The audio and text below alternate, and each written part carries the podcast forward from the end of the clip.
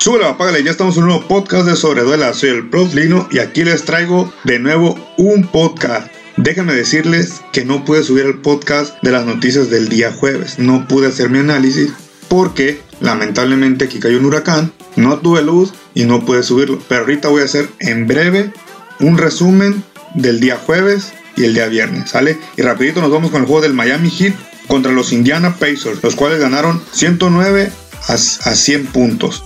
Yo creo que esta serie se va a barrida. Sin duda alguna, Miami Heat, Jimmy Butler, Coran Dragic, los miro muy encendidos, muy conectados, más completos que los Indiana Pacers. Yo creo que se les acabó el punch a los Indiana Pacers. Los Houston Rockets, yo creo que otra serie que se va a barrida. Barrida casi segura. Van 2-0 en la serie. Ganaron el día jueves 111-98. La barba, la barba y el small ball siguen dominando el juego. Los Bucks de Milwaukee del señor Giannis Antetokounmpo pusieron 1-1 la serie. Ganaron 111 a 96 y igual. Giannis Antetokounmpo dominó, aportó, es la pieza clave. Orlando Magic se vio un poco bajón de juego, pero no descartemos al Orlando. Ya pegaron, pueden pegar otro por ahí.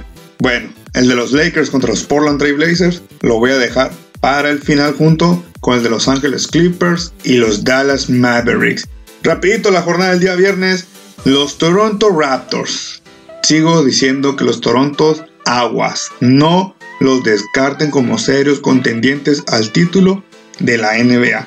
3-0 a los Brooklyn Nets. Otra serie que pinta para ser barrida casi segura. Dominaron el juego 117 a 92. O sea, Nick Nurse está haciendo un excelente trabajo. Kyle Lowry 11 puntos, 10 rebotes, 7 asistencias. Pascal Siakam 26 puntos, 8 rebotes, 5 asistencias. Freddy Van este chamaco está enchufado en su momento. 22 puntos, 5 rebotes, 5 asistencias. Margasol haciendo su chamba, pocos puntos, 3 puntos, 5 rebotes, 6 asistencias. Serge Ibaka 20 puntos, 13 rebotes, 2 asistencias. Norman Powell, 11 puntos, 4 rebotes, 2 asistencias. Terren Davis, 9 puntos, 2 rebotes, 3 asistencias. El equipo de Toronto yo creo que está más cerca que nunca de ponerle la estocada final a los Brooklyn Nets, que sin Carl, Irving y Kevin Durant difícilmente iban a ser contendientes al título. Los necesitan claramente. El Jazz de Utah le da la vuelta a la serie a los Nuggets Denver. 87 a 194 ganan el Jazz de Utah con un gran juego del señor Donovan Mitchell, Rudy Gobert, Mike Conley que ya está de vuelta. Entre los tres sumaron más de 60 puntos. Entre los tres, si no me equivoco, 71 puntos para darle la vuelta a la serie a los Nuggets Denver del señor Nikola Jokic que metió 15 puntos, 5 rebotes, 6 asistencias. Jamal Murray 12 puntos, 5 rebotes, 6 asistencias. Paul Millsap muy apagado. Porter Jr. jugó poco y metió pocos puntos, 5 7 puntos, 5 rebotes y ninguna asistencia. Yo creo que el Jazz de Utah se está encargando a llevarse esta serie. Yo pensaba que los Nuggets Denver podían llevársela, pero bueno, van 2-1. No está sentenciado aún nada. Aquí esta serie aún está pareja. Otra serie que yo creo ya, como se los dije, anímicamente, los 76 de Filadelfia, el Trust, the Process, se ha acabado. Anímicamente, Philadelphia 76ers están liquidados. Jalen Brown, 21 puntos, 7 rebotes, 3 asistencias. Marcus Smart, 14 puntos, 8 rebotes, 3 asistencias. Kemba Walker, 24 puntos, 8 rebotes, 4 asistencias. Jason Tatum, 15 puntos, 6 rebotes, 0 asistencias, pero lo suficiente para derrotar a los 76 de Filadelfia que Josh Richardson metió 17 puntos, Tobias Harris 15, Shake Milton 17 puntos, Joel Embiid, Joel Embiid yo creo que le he visto movimientos a los Hakim Olajuwon, el chico le trabaja, le pone garra, pero no alcanza, no es lo suficiente. Realmente yo creo que el Trust the Process se ha acabado, necesitarán replantearse para la siguiente temporada. Parece ser que los Boston Celtics pegarán barrida también, porque anímicamente se los he comentado, Philadelphia no tiene con qué. A Joel Embiid lo hemos visto con su cara de frustración, de coraje. Él tiene el compromiso, tiene las ganas, pero realmente no puede en esta batalla solo. Los equipos angelinos, como les dije, lo quería dejar para el final. Rápidamente hablé de las jornadas, de los juegos, un breve resumen, pero ¿qué tal? ¿quién ya daba por muerto a Los Ángeles Lakers? Los Ángeles Lakers el día de ayer, bueno, el día jueves, le pegaron y le pasaron por encima a los Portland Trail Blazers que jugaron pésimo, mal, horrible. CJ McCollum solo metió 13 puntos, 5 rebotes, 3 asistencias. El señor Damian Lillard, que se lesionó el dedo, se lo dislocó, pero va a estar listo para el siguiente juego del día sábado. 18 puntos, 3 rebotes, 1 asistencia. Yukov Nurkic. Nurkic, hay una imagen ahí en el Instagram donde lo están entrevistando y tiene hielo por todos lados. O sea, no debe ser nada fácil, pero nada fácil defender a Anthony Davis. O sea, ha ganado masa muscular. Está muy fuerte Anthony Davis. O sea, la clave del juego fue el posteo, el juego abajo, el postear, el postear. Y Anthony Davis tiene la corrocería, tiene buenos relevos, Jamal McKee, Doug Howard, para darle frescura a Anthony Davis y que cierre los juegos. O sea, vaya Carmelo Anthony igual, dos puntos, un juego pésimo a los Portland Trail Blazers. El señor Anthony Davis cargó la ofensiva. Bastaron 29 minutos para que el señor Anthony Davis metiera 31 puntos, 11 rebotes, 3 asistencias. LeBron James, un juego discreto. 10 puntos, 6 rebotes, 7 asistencias. No había necesidad de desgastarse, ese juego estaba amarrado, le estaban dando paliza, estaban pasando por encima a los Portland Trail Blazers. Jabal Magui aportó 10 puntos, 8 rebotes. J.R. Smith, o sea, que J.R. Smith te meta 11 puntos, ya es vergüenza. Kyle Kuzman, muy poco, 7 puntos, 3 rebotes, 1 asistencia. El hermano de Marcus Morrison, Marquis Morris, 2 mm, puntos, 6 rebotes, 2 asistencias. Doy Howard, 9 puntos, 5 rebotes, ninguna asistencia.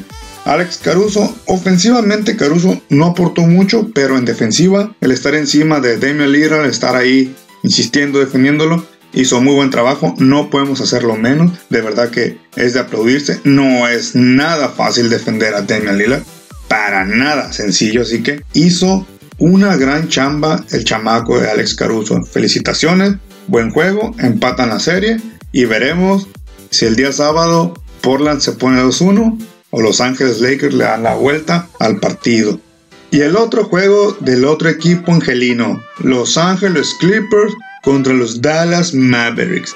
Yo vi un juego muy distinto, yo creo que Doc Rivers se dio cuenta y replanteó su estrategia y fue jugar más físico contra los Dallas Mavericks. ¿Y qué? Lo mismo que los Lakers. Jugar en el poste bajo, postear al equipo de Dallas y sobre todo dejarle un mensaje claro respondiéndole a Luka Doncic, ok, eres un All-Star, ¿te crees capaz de enfrentarnos y derrotarnos? No pudieron. Físicamente Luka Doncic es el momento de él, está jugando muy cañón, es el novato con más puntos en su debut de playoff, superó a Karim Abdul-Jabbar. Karim, Karim Abdul-Jabbar tenía 69 puntos en sus primeros dos partidos, Luka 70, lo superó. Y no hay que hacer menos. Este chamaco tiene para ser una de las caras de la NBA, pero habrá que trabajar el gimnasio, mi buen Luka Doncic, el cual salió lesionado de un esguince de tobillo. Esperemos no sea nada serio, que no se agrave, porque los Dallas Mavericks sin Luka Doncic podemos dar por terminada esta serie y Los Ángeles Clippers avanzarán a la siguiente ronda sin ningún problema, ya que, aunque a pesar de que no estaba Luka Doncic en este juego, Christian Porzingis 34 puntos, 13 rebotes, 1 asistencia. Tim Hardaway Jr. 22 puntos, 6 rebotes, 2 asistencias. Y de ahí en fuera, Seth Curry jugó muy bien, 22 puntos, ningún rebote, 3 asistencias. Los Ángeles Clippers. Bueno, lo rescatable ya lo dijimos, cambiaron la estrategia, fueron más físicos, tienen para jugar más físico, tienen más profundidad, tienen más equipo, tienen más banca, pero no todo es como se pinta o como se ve. Porque, ok, Kawhi Leonard metió 36 puntos, 9 rebotes, 8 asistencias y 2 robos. Paul George, Paul George, aquí es donde yo miro uno de los puntos débiles de Los Ángeles Clippers. Ya van dos partidos que Paul George juega pésimo. No sé si esté lesionado, si tenga algo, esté desconcentrado o que no sé si no entienda su rol porque se ve a momentos muy perdido. Pero sin duda alguna, Doc Rivers y el equipo deberán reunirse con Paul George si quieren ser un equipo más serio aún a ser campeón NBA. Con Paul George como talón de Aquiles, no.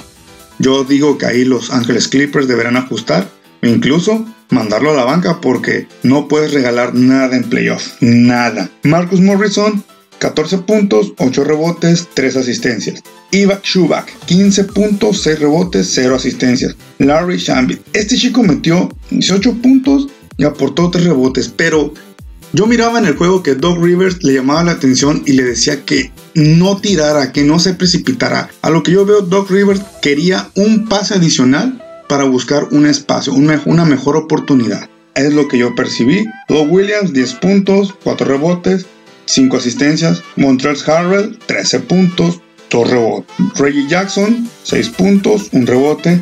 Jamichael Green, 7 puntos, 2 rebotes. Bueno, ¿qué les quiero decir yo de este juego de los Angeles Clippers y los Dallas Mavericks? Ok, ya les mencioné que Clippers tiene más equipo, tienen más físico. A los Dallas Mavericks yo no les miro el físico suficiente para competirles.